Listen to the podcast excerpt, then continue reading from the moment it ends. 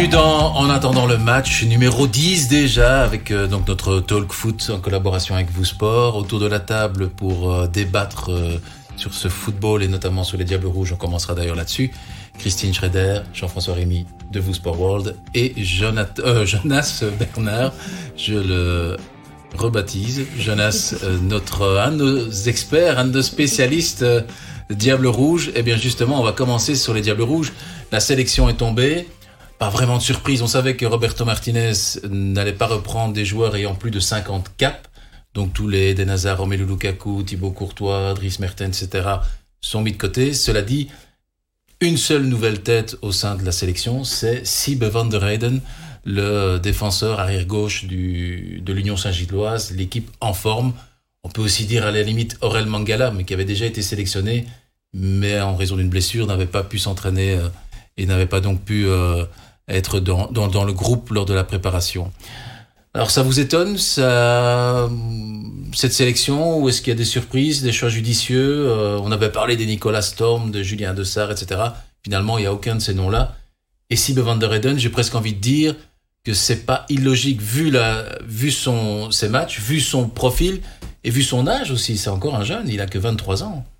Alors, juste peut-être réagir sur une chose, c'est d'abord de dire que euh, il s'est tenu à ce qu'il donc je parle il mhm. c'est le, coach fédéral s'est tenu oui à ce qu'il avait euh, à son engagement donc ne pas prendre de joueurs de plus de 50 sélections. Et on s'était posé la question ici est-ce qu'il allait euh, tenir cet engagement là et la deuxième chose et puis après ça peut ouvrir le débat mais la deuxième chose à l'image, je trouve, de euh, Van der Heyden, ça doit donner, je trouve, pas mal d'espoir à pas mal de joueurs qui aujourd'hui ne réussissent peut-être pas à être euh, tout de suite au top niveau à l'âge de 19 ans, euh, comme, comme, on, comme on le demande souvent dans ce milieu-là maintenant. Quand on est jeune, on vous pousse à être performant de plus en plus jeune.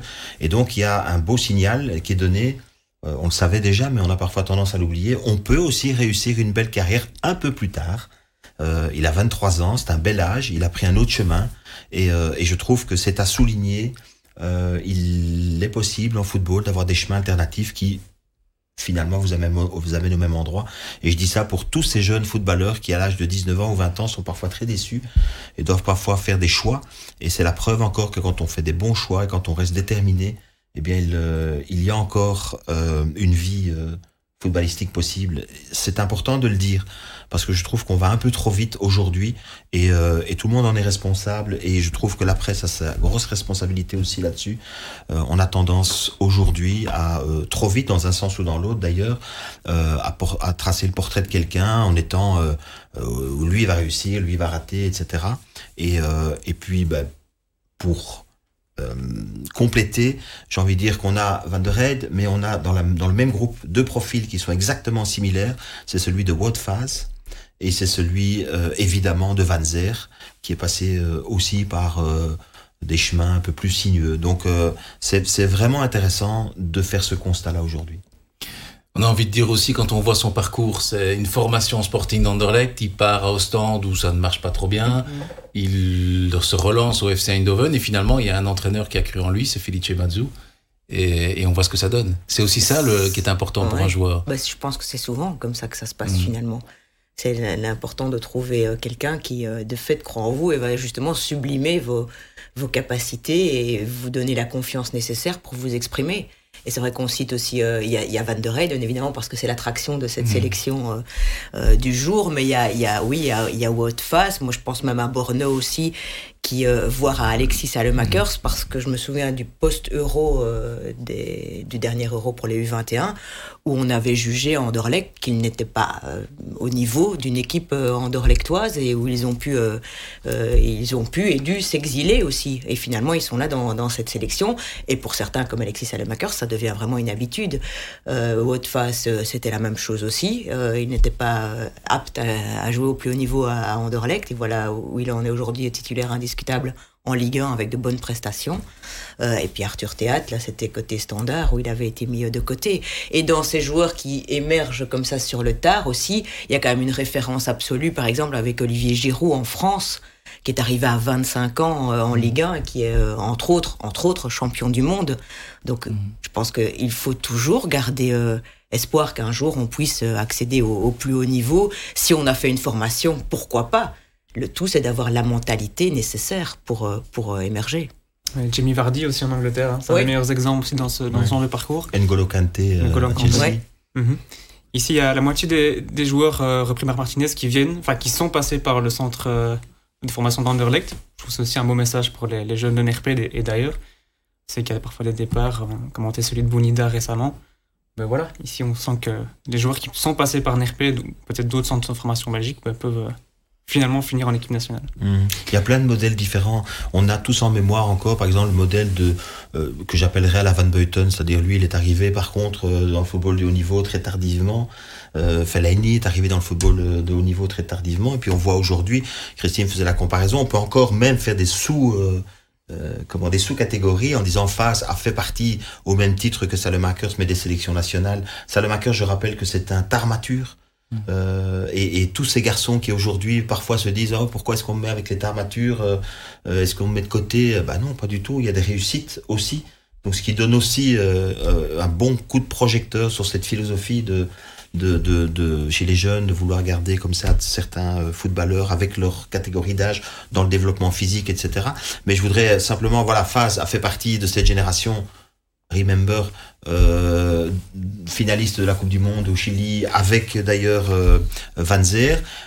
À l'inverse, Van der Heyden, lui, a une, un parcours encore différent. il n'est pas dans les sélections nationales. Mmh. Donc, c'est vraiment, on a toutes sortes de profils comme ça. La seule vérité, c'est à un moment donné d'arriver à ses objectifs, j'ai envie de dire tôt ou tard. Mm. Et moi, ce que je voudrais vraiment ressortir, c'est, je voudrais le répéter une deuxième fois, parce que ça me donne aussi tellement de, possibilités. Je travaille avec des jeunes et donc euh, des jeunes footballeurs. Ça me permettra de prendre les exemples encore et de dire, ben voilà, il y a d'autres exemples aujourd'hui et je garde ce, ce message de d'espoir entre guillemets, mais de oui, d'espoir de, pour ces jeunes-là, de leur dire c'est possible. Ça ne s'arrête pas au moment où on vous dit ah ben non chez nous il y a plus de place, ah ben non on va pas te garder, non on te trouve pas assez compétitif comme phase à un moment donné, oui on trouve pas assez compétitif.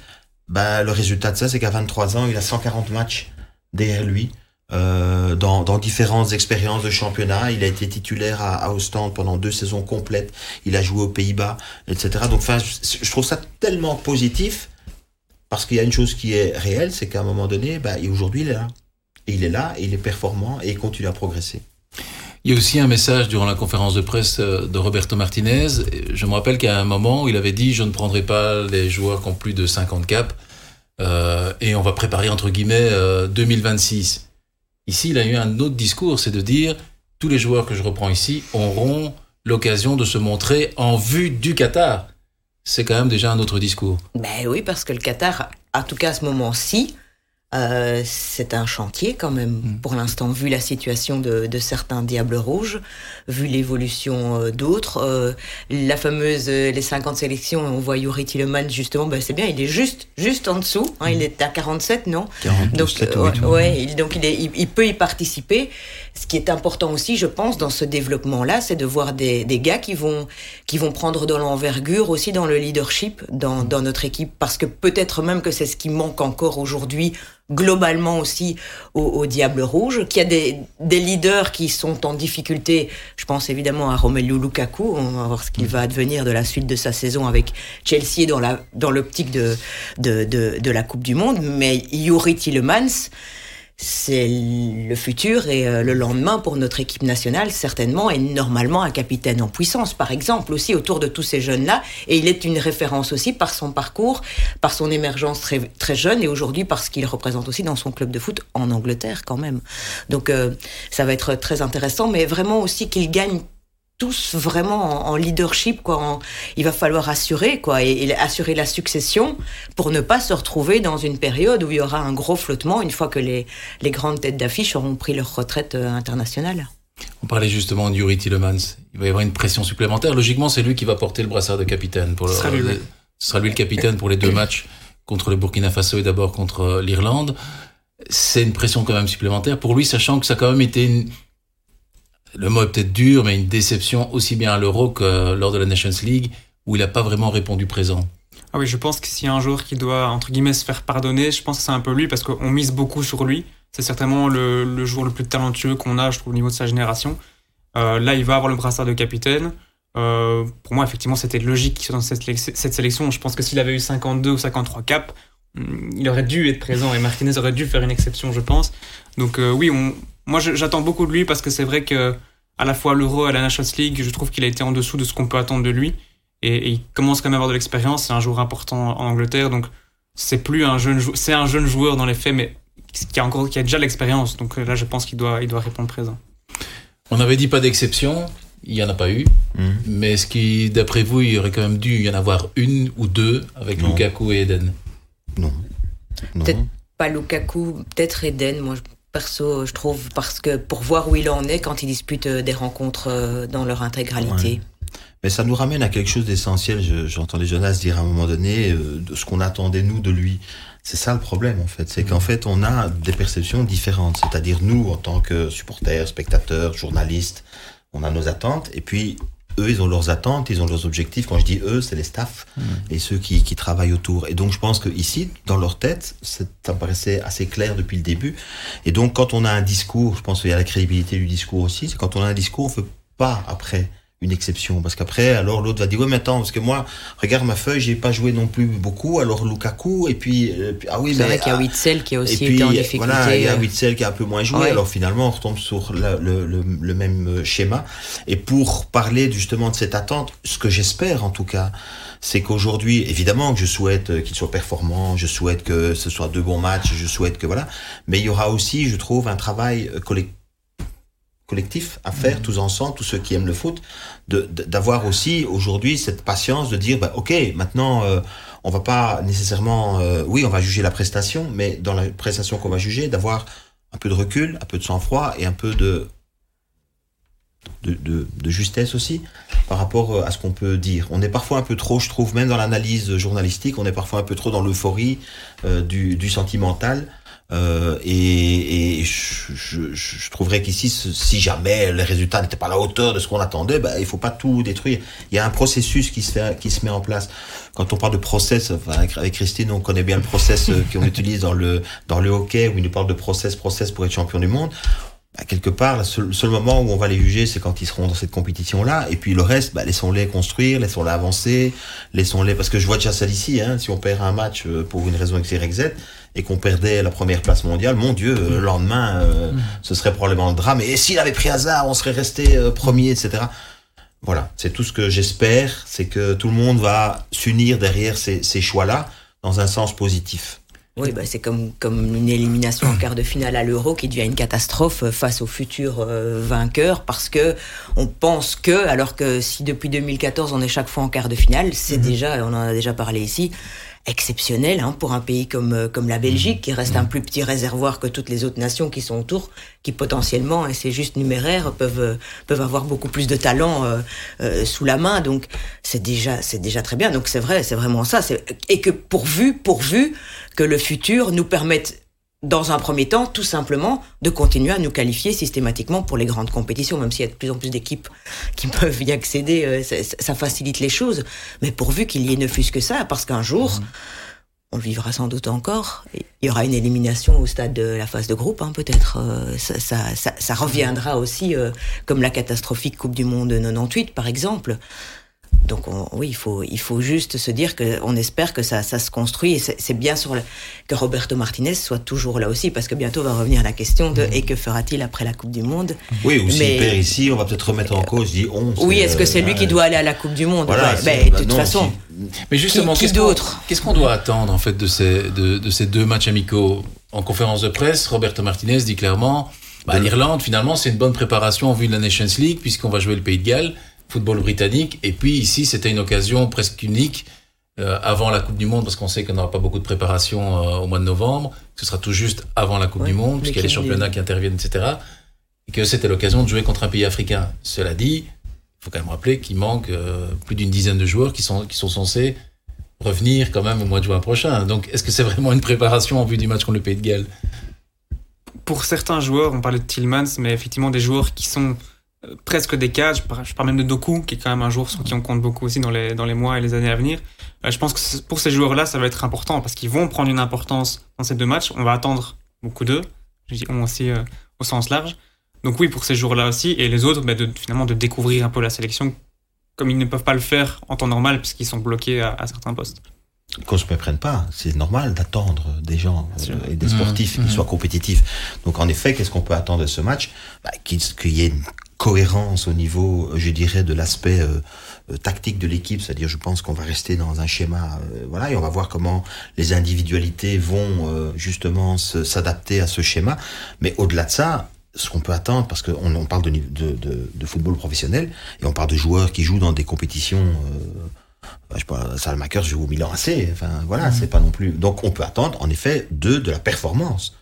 Mais on doit aussi, à un moment donné, après coup, peut-être accepter, si c'est le cas, j'espère que non, je croise les doigts, je touche du bois, mais euh, accepter peut-être que, oui, dans, sur les 90 minutes, on a eu des temps forts, des temps faibles, des choses un peu plus, euh, voilà, que dans la structure. Il manque peut-être les deux, trois gars qui, à un moment donné, vous apportent cette sérénité. C'est pas pour rien qu'il y a, euh, que les dix autres sont là d'habitude, hein, c'est, voilà. Mais cette, cette cohérence et la performance. Il faut vouloir performer à ce niveau-là. C'est la condition sine qua non pour continuer le parcours. Je pense que dans, l'esprit de Martinez, quand il dit on va observer beaucoup de choses, on va observer évidemment le comportement des uns, des autres, euh, dans la vie de groupe, etc. Mais pas que ça, on va aussi euh, voir à quel point ils sont performants et à quel point ils peuvent, eux, prendre les, choses en main, la personnalité des uns et des autres. Euh, le leadership dont Christine parlait tout à l'heure, c'est certainement des choses essentielles. Ça se passe pas que dans le match. Nous, on ne voit que le match. Ça se passe aussi à l'intérieur du groupe, dans les entraînements, euh, parfois dans le vestiaire. Ben, il y, a, y, a le chantier défensif, quoi, le, trio, puisque comme le dit Jean-François, sans doute que enfin, ça va, on va continuer à jouer de la même manière, dans le même système tactique et la même animation, et donc c'est là, il y a vraiment, euh, il va y avoir un changement euh, à la prochaine Coupe du Monde. Ce ne seront pas les mêmes que d'habitude, alors que peut-être pour le reste de l'équipe, ce sera encore le cas. Peut-être même qu'encore Witzel, malgré la saison un peu compliquée, mais on le voit, il a des ressources puisqu'il est joueur décisif sur une sur une rencontre là en semaine. Donc, euh, mais, mais, là, il faut il faut qu'on que Roberto Martinez puisse rapidement, certainement, pouvoir se fixer sur certains qui sont prêts prêt à être dans le, trio. Et puis derrière aussi, oui, ce sera, encore une fois, on, est quand même dans une situation particulière. Jean-François parle de Salemakers, qui est quand même sous pression à Milan aussi. Il a quelque part perdu sa place de mmh. titulaire, pourvu que ça lui serve dans son évolution euh, euh, de carrière aussi, dans ce qui lui a été jusqu'à présent plutôt reprocher parce que c'est là qu'il faut performer, c'est améliorer ses points, ses points plus faibles, on va dire, euh, puisque capitaliser sur les points forts et, améliorer les points faibles. Et, sa, force, on la connaît désormais, mais on connaît, voilà, il, faut qu'il fasse attention dans son dos, dans l'attitude défensive, et, et donc c'est tous ces joueurs-là doivent progresser. Et puis chaque fois, je vois quand même Charles de Kettelard. Là, il y a, y a, vraiment un joueur aussi qu'on n'attendait peut-être pas spécialement si vite parce qu'on a dit aussi qu'il serait peut-être avec les espoirs, mais finalement, mmh. il n'est pas il est bien avec euh, il est bien avec les diables. Donc lui il a passé l'étape euh, espoir. Il est il est directement repris comme d'autres précédemment dans leur carrière footballistique euh, l'ont été. Je crois que c'est un des joueurs aussi il me semble clé plus moi que Jérémy Doku par exemple. Parce qu'en plus Jérémy Doku était de nouveau absent hier en mmh. en Conference League. il est à nouveau blessé visiblement. Ça devient tout de même un petit peu inquiétant aussi dans son parcours j'ai envie de dire que le dernier signal pour conclure sur les Diables Rouges, le dernier signal euh, de, de, Roberto Martinez, c'est qu'il a quand même encore dit en, conférence de presse, quand on lui a posé la question sur Charles de Kettelard, justement, n'est pas avec les espoirs alors qu'il joue un match presque crucial pour la qualification pour l'Euro, euh, ni Yari Verskaren. Il a quand même répondu, notamment pour Yari Verskaren. Bah, Yari Verskaren est un Diable Rouge. Bah oui, c'est un de ceux qui a passé l'étape. Enfin, il a vite été euh, repris Diable Rouge. Bah, elle est belle la sélection des espoirs aussi. Et, pourquoi ne pas faire confiance à ceux qui, enfin, ceux qui performent depuis le début du parcours qualificatif hein. Je pense pas que ça pose un souci euh, spécialement de se passer de lui. On s'est posé la question, hein. on s'était mhm. dit qu'est-ce qui va se passer. Je pense qu'il y a un signal parce que la structure de l'équipe avec Onana, avec euh, avec euh, Louis Openda, Louis Openda, etc. Et puis l'évaluation aussi du talent, mhm. parce que quand Verskaren joue, Balikwisha ne joue pas quand, euh, je sais pas. Euh, bah oui, si De Ketelaar était, était, là, il prendrait la place. Voilà, euh... Anwar ne joue pas quand d'autres jouent. Donc, euh, donc du talent, il y en a. je pense que cette évaluation-là était bien pesée, bien faite. Et pour en revenir à Charles De Ketelaar, euh, quand il avait 19 ans, il jouait en U19 et il jouait contre, je l'ai un jour vu contre une sélection britannique où clairement, en 10 minutes, tout le monde avait vu qu'il était au-dessus. Au-dessus. Hmm. Donc, euh, donc ça continue, cette évolution-là continue. Lui, il fait partie des plus précoces qui arrive un peu plus vite. Donc, euh, donc voilà, non, je pense que tout ça euh, confirme en tout cas qu'il y a, à mon sens en tout cas, de la réflexion, etc. Je fais juste une petite parenthèse. Je croise un gars euh, cette semaine qui est un peu supporter et on reparle un peu de l'équipe nationale, etc. Et d'un commentaire qu'on a entendu. Oui, mais bon, dans un match comme ça, on doit passer à 4 parce que vous savez qu'on a entendu ça. Et puis ce qui est très marrant, c'est quand on dit ah bon, à 4 et avec qui? Et là, blanc. Parce qu'en fait, voilà, c'est toutes les questions qu'on peut se poser autour. Donc moi, je suis comme Christine, on va continuer dans un schéma qui est le schéma qui donne le plus pour l'instant de satisfaction, essayer de trouver les, les, pièces manquantes du puzzle, et puis, euh, et puis, et puis croiser les doigts parce qu'il faut un peu de réussite et un peu de chance. Débat championnat, Christine Schroeder, Jean-François Rémy de Sport World, Jonathan, oh, j'y arriverai pas, hein. je vais vous baptiser, hein, Jonathan Bernard, c'est Jonas Bernard l'un de nos journalistes euh, foot. John. Euh, John. John. John. Bernard. un de nos journalistes euh, à Sud Info et, le soir Russell Sport. le débat, c'est le rachat du standard. Alors, beaucoup de questions, beaucoup de points d'interrogation aussi. On va d'abord, avant de, de, parler de cela, écouter Roland Duchâtelet qu'on a rencontré en début de semaine, l'ex-président très décrié à l'époque du Standard de Liège. Il nous explique un peu ce qu'il pense de ce rachat par euh, une société américaine qui s'appelle donc 777 Partners. Ben, je crois que c'est une bonne chose pour le Standard euh, puisque ce sera quand même euh, un, investisseur fortuné qui a déjà de l'expérience au niveau du, football et en général au niveau de la marche des affaires. et donc je crois que c'est une bonne chose. C'était, c'était inévitable que le standard passe sous, sous, sous, bannière étrangère à 100% Non, pas du tout, puisqu'il y a quand même euh, d'autres, euh, d'autres investisseurs, je pense à l'Antwerp, à Anderlecht, etc., euh, et d'ailleurs au Standard aussi, il y a quelques temps, qui ont été repris par des investisseurs belges. Ce n'était pas inévitable, mais c'est vrai aussi que c'est une possibilité qui existe aujourd'hui. Le but, c'est quoi, clairement, d'avoir un, réseau de clubs vous, vous, vous, en avez mis un sur-pied à la, lors de votre présidence au Standard. C'est L'intérêt, il est où? Ben, L'intérêt, c'est qu'on peut, comme dans une entreprise multinationale euh, typique, on peut utiliser des gens d'un pays dans l'autre pays, qu'on peut utiliser des, dirigeants qui ont de bonnes idées dans un certain club pour les, introduire dans les autres clubs. Et donc il y a beaucoup de possibilités, euh, comme je l'ai fait d'ailleurs avec le Standard. Il y a eu deux entraîneurs du Standard qui sont passés du Standard à Charlton. Hein. Il y a eu pas mal de, joueurs du Standard qui sont passés à Charlton aussi. Il y en a quelques-uns qui sont passés à Alcorcon. Il y en a aussi qui sont passés à Uspest. Et même euh, Voivoda qui est allé à Siena. Donc il y a quand même beaucoup de possibilités au niveau du développement des joueurs aussi. Euh, et ça, c'est non seulement une possibilité pour les joueurs des autres clubs, mais également pour les jeunes joueurs du standard. Du Châtelet, il est bien placé quand même hein, pour, euh, pour parler de ça. C'était lui qui avait, au, tout départ, euh, créé une sorte de constellation de clubs autour desquels il en parle d'ailleurs avec Charlton. Il y avait Iena, Spetz, Alcorcon en, Espagne. Euh, Seven Seven Partners, on a, on a l'impression que c'est aussi c'est une société qui a envie de créer une sorte de, de réseau de clubs. Ils ont déjà, ils sont déjà propriétaires du, du Genoa. Euh, est-ce d'après vous une bonne chose ou une mauvaise chose pour pour le Standard et pour euh, un club comme comme le Standard d'avoir euh, un, un, investisseur étranger comme celui-là, sachant que si vous avez lu le, le, le papier qu'on a on a proposé cette semaine c'est pas le genre non plus d'investisseur qui va, comme les Qataris de, du PSG, sortir 200 millions pour un joueur. Donc, euh, de toute façon, ça marche pas. en plus, ça marche pas. Mais voilà, il faut peut-être que les, supporters rêvent de, de, retrouver un standard flamboyant très vite avec de nombreux transferts. On, on reparle forcément de Witzel, euh, etc. Mais je, je, je, rêve aussi d'avoir un jet privé, euh, d'habiter à Miami. Euh, mais ça, pour l'instant. Non, mais ce que je veux dire là, c'est qu'en fait, je, je me fais de réflexion quand je vois le président là. D'abord me dire que peut-être que certains supporters du Standard vont peut-être se dire aujourd'hui que c'était pas un si mauvais président à l'époque. Euh, qu'il était sans doute visionnaire, qu'on va se retrouver à peu près avec des gens qui pensent à peu près comme lui, mais X années plus tard. Donc on a peut-être perdu du temps en fait mhm. dans la structuration du, du, standard, etc. Après voilà, je, je, je,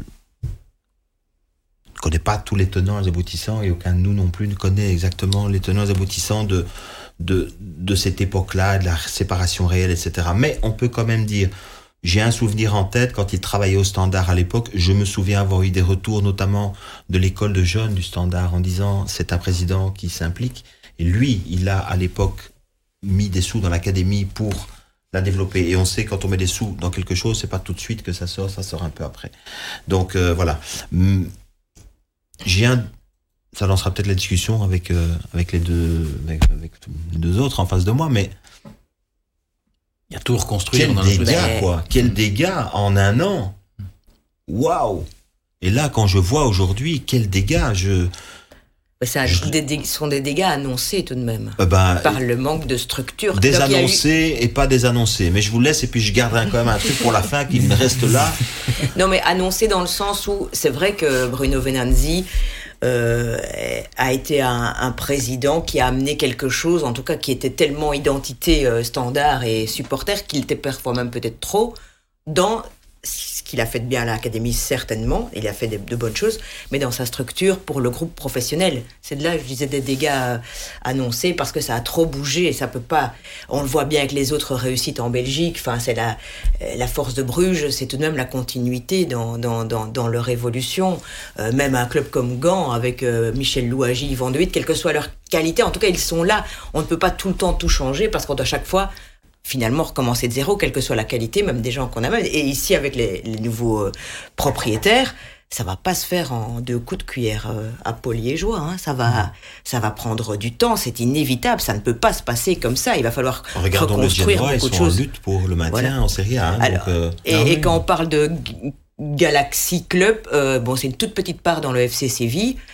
Mais j'espère qu'ils se servent de cette petite part pour s'inspirer quand même, par exemple, de ce qui se fait dans ce club CLAC, qui est quand même un club très stable euh, au niveau euh, au niveau Liga, euh, qui a ses fameux six titres en, Europa League et qui a aussi eu, notamment dans la direction sportive, de, grands directeurs sportifs, hein, notamment Monchi, qui, a, amené vraiment le- les bons choix et les, les- les belles constructions d'effectifs. C'est là qu'il va falloir travailler le plus vite possible, mais sans s'enflammer et faire comme au PSG, euh, mettre des noms pour mettre des, mettre des noms pour mettre des noms et ramener des noms. euh, parce qu'Axel Witzel, ok, mais je suppose qu'Axel Witzel, il ne vient quand même pas pour euh, 100 000 euros par an. Hein, si euh, s'il viendra accepte de revenir, de revenir au, au standard, donc c'est ça aussi, toute cette balance là qui va être euh, très importante. Cela dit, quand, quand Roland Duchâtelet explique qu'il était un peu le précurseur là-dedans, parce qu'il avait Charlton, on a dit Uspets, euh, Jena, Standard, Alcocorn, et qu'il ouais. pouvait faire tourner peut-être des joueurs, envoyer des entraîneurs, comme il l'a dit, deux à Charlton, etc. Finalement, au bout du compte, ça n'a quand même rien rapporté. Ouais. Alors, est-ce que c'est vraiment un- on va dire, un business model qui, qui peut fonctionner, et surtout pour un club qui est censé être très ambitieux comme celui du Standard?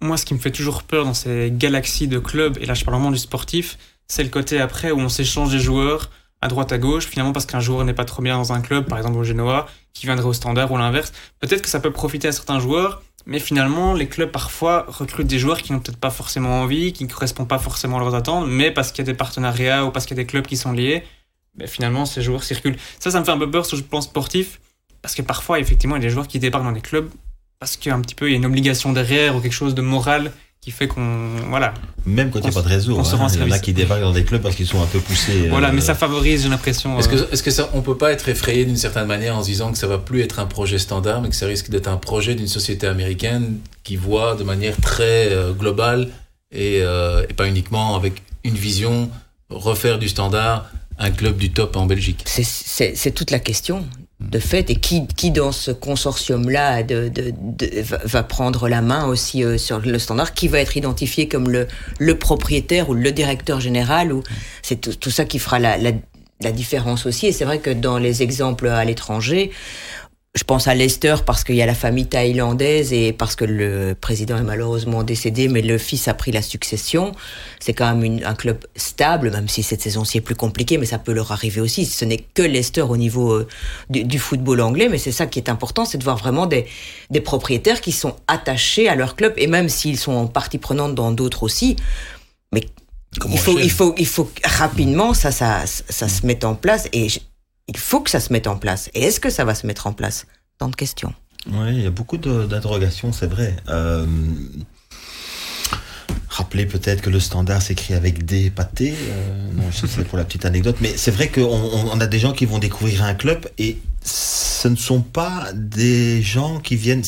Comment C'est une société qui vient dans un club. Donc ils vont gérer ça comme une entité globale, etc. Ils vont parler, ils ont parlé d'ancrage. Donc on va voir qui va rester évidemment dans l'ancrage du club, etc. Et je pense qu'il faut un ancrage euh, absolument. Donc euh, voilà, on va voir. Euh, très compliqué à dire.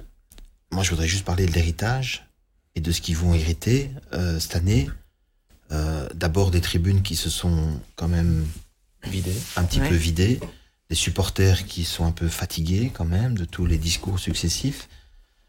et j'ai envie de dire, moi, je, je trouve que Bruno Venazzi a, a fait du travail euh, avec des hauts et des bas, mais tout n'est pas euh, tout n'est pas mauvais. On sait, on a déjà dit qu'il s'est sans doute parfois laissé euh, influencer par son côté un peu amoureux du foot, supporter, qui s'est retrouvé parfois face à des personnalités qui l'impressionnaient peut-être et à qui il a donné peut-être un peu trop de, de confiance, de liberté, etc.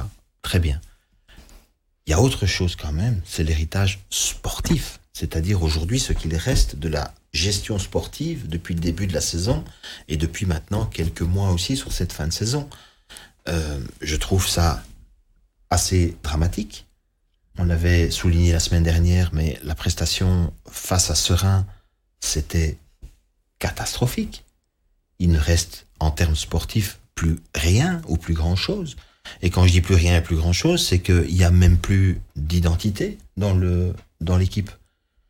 Euh, on nous parle depuis des semaines uniquement de combat, de mentalité. Évidemment, tout ça, ce sont les ingrédients pour le football, mais il y a d'autres choses aujourd'hui. Euh, l'exemple qui, pour moi, symbolise le mieux ce qui s'est passé au standard, vous voulez que je vous dise ce que c'est? Pour moi, hein, c'est mm. c'est Baudard. Ce type a été six fois élu homme du match. Il a sauvé le standard je ne sais combien de fois. Et puis la façon dont il a été comme ça mis en pâture euh, dans la, dans la, dans, dans la presse, au sein du groupe aussi, en interne. Bon, à la limite, la popote interne, ça, à la limite, c'est bien, enfin, ça va, c'est pas de problème. Mais, et puis sa situation aujourd'hui. Alors, l'autre fait le job, tant mieux. Mais voilà un garçon qui a 23 ans, qui est bankable pour le standard. Euh, euh, enfin, dans quelle situation on l'a mis, quoi? Il est pas repris chez les espoirs, d'ailleurs. Non. Les 21... Ah, il est plus. Non, il est plus. Il, est plus, il est plus, il est plus. Pardon, pardon. Il est plus. Mais c'est un gardien dont on parlait. Euh, Pour les diables. Les diables rouges, euh, enfin voilà. Peut-être, quoi. Enfin, je trouve ça, mais. Et je trouve que ça symbolise tellement bien. C'est-à-dire que on a l'impression aujourd'hui que plus personne n'a même un point de repère de confiance, en fait. Tout ça a été. euh, je ne sais pas quelle, personne va avoir la poigne de reprendre tout ça en main, quel groupe, quel joueur, comment tout ça, ça va se passer.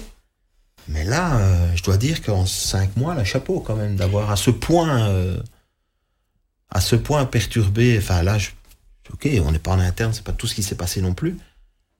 Mais non d'un chien, quoi. Laisser des supporters qui sont, euh, c'est même pas déçus qui sont les supporters. On a l'impression qu'aujourd'hui, ils sont, pour certains d'entre eux que je connais forcément, Dépité. Dépité, mais, mais dépité à tel point de, de dire bon, euh, en ce qui me concerne, je tourne les talons et vous me rappellerez quand ça ira mieux, quoi. Mais on sait qu'il suffit d'une une étincelle. Petite étincelle hein, oui, ça repart. Oui, mais, sans doute mais, plus là qu'ailleurs. Euh, les questions, c'est vraiment donc qui a la direction du club euh, et qui euh, quel entraîneur pour la suite. Mm. Parce que c'est là, parce que quand on parle aussi de clubs dirigés par des, des, des consortiums ou des groupes étrangers, évidemment aussi l'exemple de Manchester euh, United, aussi avec des, des Américains. Il y a l'exemple de Liverpool, où il y a l'exemple de Manchester City, mais derrière ça, d'un côté, on a eu du mal et on n'a toujours pas trouvé le grand manager anglais pour diriger l'équipe de foot, euh, l'équipe, enfin le, la, la, structure, et, et, et de l'autre côté, il y a Jurgen Klopp et, et Pep Guardiola. Donc, qui ils vont choisir pour vraiment pouvoir euh, créer ce nouveau, ce nouvel engouement, ce, ce, style de retrouver un style de jeu, quel que soit le style voulu par le nouveau coach. On n'a pas l'impression que c'est avec Luca Elsner que ça continue. Mmh. Mmh. De toute évidence. Par contre, vous êtes catégorique. Tous les supporters qui maintenant se disent ça y est, on a un investisseur qui a les qui a de l'argent et qui peut investir, euh, on peut rêver. Witzel est en fin de contrat, il va revenir. Moi, j'y crois pas une seconde. Ou alors comme Après, compagnie, c'est ça Comme euh, joueur, entraîneur pour Non, euh, d'ailleurs, je vais même aller au-delà de ça, euh, pour vous donner un point de vue, euh, alors qui était évidemment toujours quand on parle ici, on parle en son nom, forcément, Mhm. mais euh, je trouverais même pas ça une bonne idée, en fait. euh. Pas maintenant. Pas- mais non, mais pas maintenant, mais, mais d'aller dépenser euh, autant d'argent, parce que ça va coûter, dans, alors qu'on est en train de se reconstruire, et non, il y a, il y a d'autres axes. Il y a, l- l- ce qu'on n'arrive pas à mesurer aujourd'hui, c'est quelle sera l'implication exacte de cette société euh, au sein du standard de Liège. Oui, mais visiblement aussi dans la région liégeoise. J'ai quand même entendu dire que l'aéroport, là tout près, les intéressait aussi quand même d'une certaine manière pour le développement à moyen terme d'une certaine forme de, business. Donc comment tout ça va se va se s'imbriquer, se mettre ensemble, l'urgence et l'urgence sportive.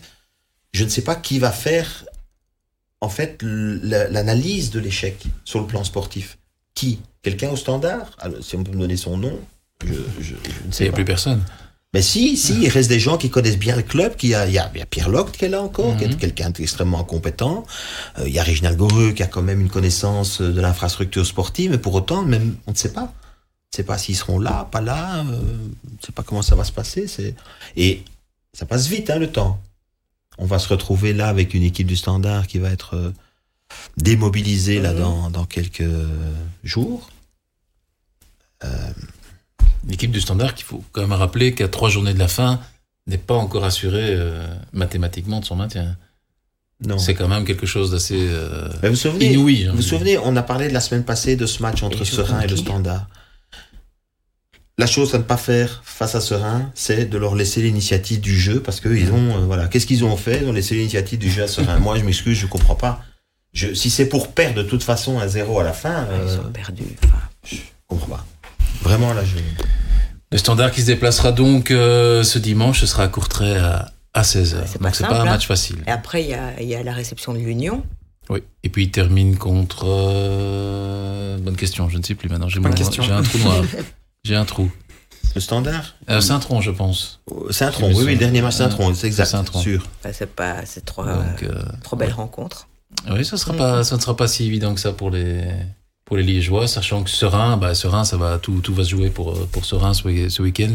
Bah, c'est OHL, hein, c'est ça. hein. OHL, puis c'est au stand. Euh, Il y a peut-être un coup à jouer face à OHL, hein, qui est une Ouais. drôle d'équipe aussi finalement. Aldakil, hein. jeune, support, jeune joueur du Standard, parti à Saint-Tron et sélectionné avec les espoirs. Ouais. Aussi. Donc, euh, enfin voilà, il y a- plein de choses comme ça qui sont parfois très incompréhensibles. Il y a tout à reconstruire, de toute façon, c'est ce qu'on disait. Dernier débat, ça concerne le Sporting d'Anderlecht, Christine Schroeder, Jean-François Rémy, vous Sport World, l'un de nos journalistes, je ne me trompe plus maintenant, Jonas Bernard, journaliste euh, le soir Sud Info. La Gantoise Anderlecht, c'est sans doute le match clé pour assurer pour le Sporting d'Anderlecht certainement cette place en playoff 1. Est-ce que c'est, comme euh, la question l'indique, le grand défi tactique pour Compagnie face à Hein van Azenbroek? Ou est-ce que Gand euh, a reçu une claque euh, en Coupe d'Europe, en Conference League, qui va avoir du mal à se relever? Peut-être première chose, c'est que Anderlecht a fait une belle partie du chemin en s'imposant face à l'Antwerp la semaine Mhm. passée. C'était sa première finale dans son enchaînement là pour les Playoff Champions. Et surtout en ne craquant pas en fin de match, ce qui leur arrivait encore régulièrement en première partie de saison, parce qu'il y a eu tout de même des possibilités pour l'Antwerp.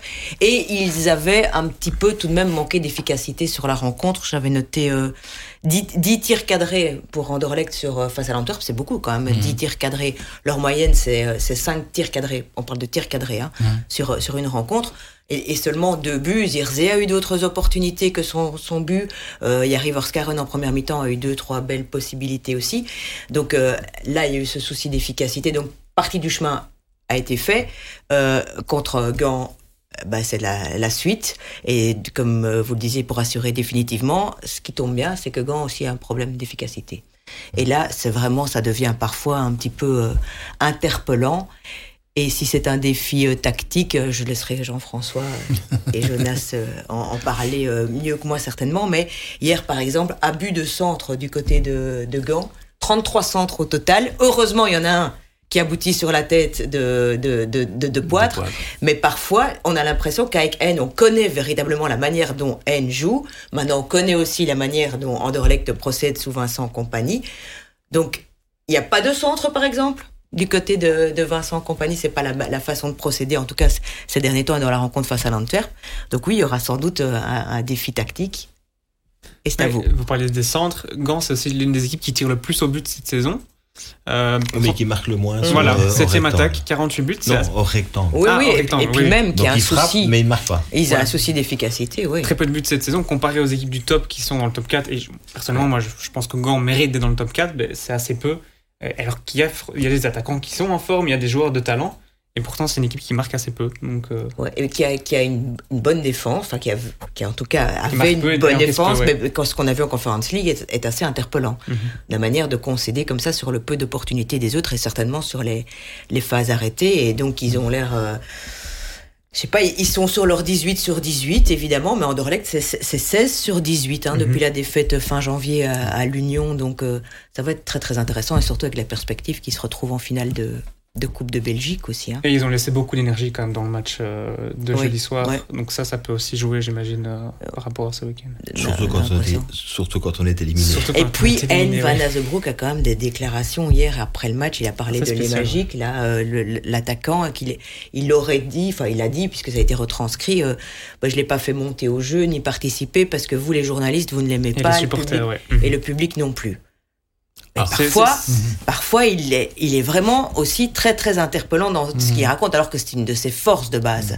la communication, euh, N. Van Azebroek. Donc, euh, est-ce que c'est vrai ou pas? C'est peut-être la question. Il y a une forme de cynisme là. Oui, il y a un truc, et mmh. c'est toujours, est en fin de contrat, de nous, enfin, il, est, il, doit, il doit renouveler son, son prochain contrat avec Gand.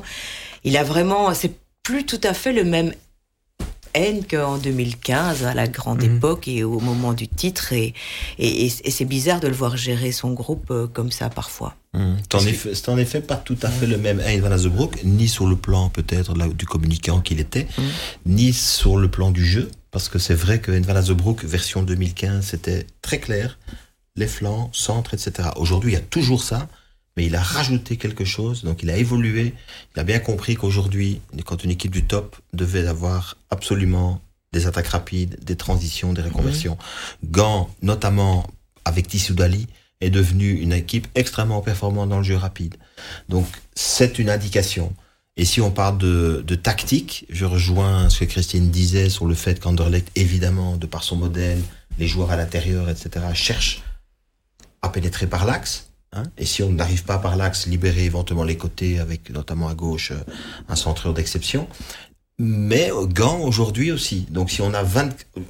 Anderlecht est passé 24 fois par l'axe aujourd'hui pour marquer, c'est 19 fois du côté de, de, de Gant. Donc ça veut dire qu'il y aura là, dans le match, une clé de voir quelle est l'équipe qui va le mieux gérer ça, et puis à l'inverse, quelle est l'équipe qui va le mieux bloquer euh, cet aspect-là du, du jeu.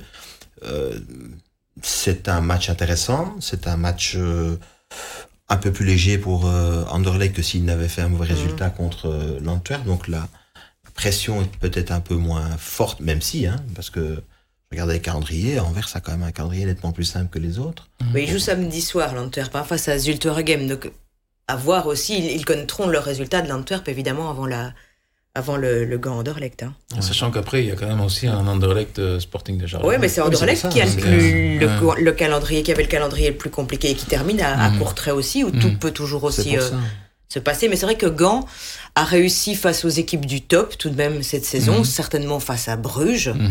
Euh, parce que même la rencontre perdue en demi-finale aller à domicile, là c'est un gros souci d'efficacité, ils ont quantité d'occasions qui ne transforment pas, ils s'inclinent 0-1 mais vous gagnez là-bas 0-3. Et il y a le fameux 6-1, bon c'était au mois d'août, fin du mois d'août, mais 6-1, là il y avait aussi eu des grossières erreurs défensives euh, des Brugeois, vous vous souvenez, il y avait cette, euh, mmh. ce trio inédit derrière là avec le jeune... Euh, joueur brugeois qui avait été placé par Philippe Clément là dans Van le non, non, non, le Mbem, euh, Mbamba. Mbamba, oui. Euh, mais, euh, mais qui aura, comme le dit Jean-François, comme ils adorent procéder en, en reconversion rapide aussi les Gantois, Anderlecht va peut-être favoriser cela en ayant tout de même une forme de possession aussi dans, dans, dans la rencontre. Donc euh, ils, ils, vont devoir se méfier, mais il y a le facteur fatigue. Hier, enfin, Tissou Dali a pas terminé la, la rencontre. Samoise, il avait l'air un petit peu cramé en, en fin de match. J'ai bien, oui, bien apprécié ce joueur, joueur, sur la saison. Qu court, lui. Repris dans les espoirs. Et, euh, et il n'a pas encore joué. Et face à Bruges, je pense, de cette rencontre, c'est là qu'il avait été homme du match parce qu'il avait été très très performant. Et on avait aussi ces deux latéraux qui pouvaient se mmh. euh, reconvertir rapidement et échanger comme ça. Donc euh, Nourio n'est plus là. Peut-être il va la réintroduire pour euh, pour ce, ce match-là parce qu'il l'avait bien plus précédemment. Puis apparemment, il est plus trop satisfait.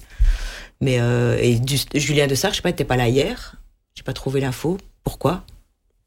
Pas, pas, de raison. Moi non plus. Non. Donc euh, bon, Owuzu a pas démérité, mais euh... mm. et puis euh, à Anderlecht, il y a Chimérou là qui fait un, un, gros match quand même contre contre l'Antwerp. Mm -hmm. Tous ces secteurs-là vont être ultra importants aussi hein, dans leur face à face de, de dimanche. On a l'impression quand même que Compagnie a, a, a, quand même trouvé son système, a trouvé son son équipe. Il y a juste eu des changements suite à des forfaits en défense, mais pour le reste, on sent que maintenant Hachimérou a pris le dessus sur Olson, et on sent que euh, aussi bien en attaque avec euh, Zirkzee et Kwame, il a trouvé vraiment une, une, une, structure, ou en tout cas une tactique qui lui qui convient à, à cet Anderlecht-là, et on a l'impression qu'effectivement, ils peuvent aller très loin, voire aller titiller peut-être les autres Bruxellois dans, dans les playoffs. Ça, on verra. Chaque chose, euh, chaque chose en son temps. Non, il y a, y a, je pense, euh, on voit, on voit une équipe qui, qui, et en ce qui me concerne, quoi mm -hmm. qu'il se passe, évolue. -hmm. Je leur souhaite, euh, au même titre que tout le monde d'ailleurs, de faire partie de ce fameux top 4, mais voilà, c'est les matchs ont, ça se joue ce week-end pour moi. C'est vraiment ce week-end que ça se joue. Un partage et euh, une victoire à l'extérieur serait pour Anderlecht un excellent résultat. Et Gand a besoin d'une victoire, quoi qu'il en coûte. Mmh. C'est ça qui est peut-être intéressant. C'est quoi qu'il en coûte. Ça veut dire à un moment donné, peut-être jusqu'à prendre des risques euh, fin de match, parce que ne gagnant pas, se retrouvant avec donc un écart encore de 3 points, voire peut-être, euh, ça, ça, deviendra peut-être plus compliqué. Euh, je voudrais juste peut-être retenir une chose. Anderlecht doit se méfier par rapport à Gand. Évidemment, aujourd'hui, des transitions, des reconversions, etc., parce qu'ils sont devenus performants dans ce domaine, j'ai dit tout à l'heure. Attention aussi, Anderlecht encaisse cette année 5 buts sur, justement, j'ai fait la comparaison en disant, tiens, est-ce qu'Anderlecht encaisse justement dans ce domaine-là du jeu? Oui, 5 fois depuis le début de la saison, mais sur les 5 fois, c'est 4 fois où ils perdent le ballon derrière. Donc je pense que Bruges va aller les titiller un petit peu là-bas et va essayer d'aller un peu euh, contrecarrer leur sortie de balle et sachant qu'ils peuvent faire des erreurs et peut-être en profiter euh, derrière. Donc ça pourrait être aussi du côté du Sporting Anderlecht une des choses sur lesquelles il va falloir être performant ce week-end pour revenir de Gand euh, en un morceau. Mais je vous remercie. On va rappeler le programme. Hein. Ce soir, c'est déjà Union Saint-Gilloise face à, face à Ostende. Samedi, on aura comme choc euh, Sporting de Charleroi face au Cercle de Bruges. Ça aussi, c'est les playoffs 2 qui se. Enfin, les playoffs 2, les playoffs Europe. Sinon, Pierre-Yves Hendrix va me taper sur les doigts. Euh, il y a Serein il a, il également. Il a raison, parce que c'est vrai ah, que oui. c'est relevé. Oui, c'est bah, plus dans, relevé dans que la les formule à 2 x 4, oui. sont des, des, c'est plus la même chose, c'est relevé. Et puis donc dimanche, on en a déjà parlé, à 16h, il y aura Courtrai Standard et à 18h30, la Gantoise contre le Sporting d'Anderlecht. Alors, votre programme de ce week-end, Jean-François, Première Ligue alors, Première Ligue, euh, j'avoue qu'il y a quatre matchs euh, ouais, ce week-end. mix euh, FA Cup et... Voilà, il y a la FA Cup aussi. Donc, il y, a... y a quatre matchs. Et dans les quatre matchs, il y a un Tottenham West Ham. Ouais. Dimanche, ça va être intéressant, vu la perf de ouais. West Ham aussi en, en, en Europa League. Ouais. Voilà. Pour le reste, euh, je dirais que les, les grands vont se concentrer sur la, la Cup. Quand je dis les grands, c'est les deux premiers. Puisqu'il faut rappeler que oui. Liverpool s'est imposé à Arsenal cette semaine mm -hmm. et donc revient à un point de Manchester City, qu'on va avoir un final pour le titre assez exceptionnel. Et on peut le répéter encore le 10 avril prochain. City-Liverpool. Un fameux City-Liverpool euh, qui définira peut-être le match du titre. Il y avait une stat intéressante. Depuis 2018-2019, Liverpool et City. Hein. Euh, Liverpool a pris 334 points et City 335 points. C'est exceptionnel tout de même ce qu'on ce qu'on vit là comme duel mmh. euh, entre, entre ces deux grands. Deux grandes équipes, deux grands. Deux, grands, managers. C'est ça. C'est. Votre programme eh ben, euh, moi, il y aura l'Europe des 11 euh, lundi euh, mm. et pour revenir sur ce mix anglais FA Cup, enfin surtout mm. les premières ligues là, ce sera intéressant. Et puis il y a des, belles affiches aussi. Hein. Il y a un classico donc au programme de dimanche soir. Et pour le foot belge, c'est oui, Gand, Gand, Gand, Évidemment. Et Jonas, forcément, la semaine prochaine, ce seront les Diables Rouges et vous serez du voyage en Irlande. Tout à fait, oui. Déplacement à Dublin. Ça va être un beau match, je pense forcément avec une équipe un peu expérimentale, mais euh, justement, c'est ça qui est intéressant, c'est de pas toujours voir les mêmes joueurs et de voir les joueurs qui peuvent un peu se révéler et, prendre du galon dans ce genre de rendez-vous. Match en Irlande, à Dublin, c'est. C'est un beau déplacement. C'est un beau hein. déplacement aussi. Tu reconnaîtras avec moi que certains l'ont demandé, ils l'ont maintenant, le changement. voilà, c'est ça. C'est pas faux, ça c'est pas faux. Il est là. Eh bien, je vous remercie de votre fidélité. Vous êtes de plus en plus nombreux d'ailleurs à nous suivre sur, euh, sur le web, sur le digital, aussi bien sur Sudinfo que, que le soir. Je vous remercie en tout cas et on se retrouvera dans, dans deux semaines. On fait une petite pause, petite pause Diable Rouge.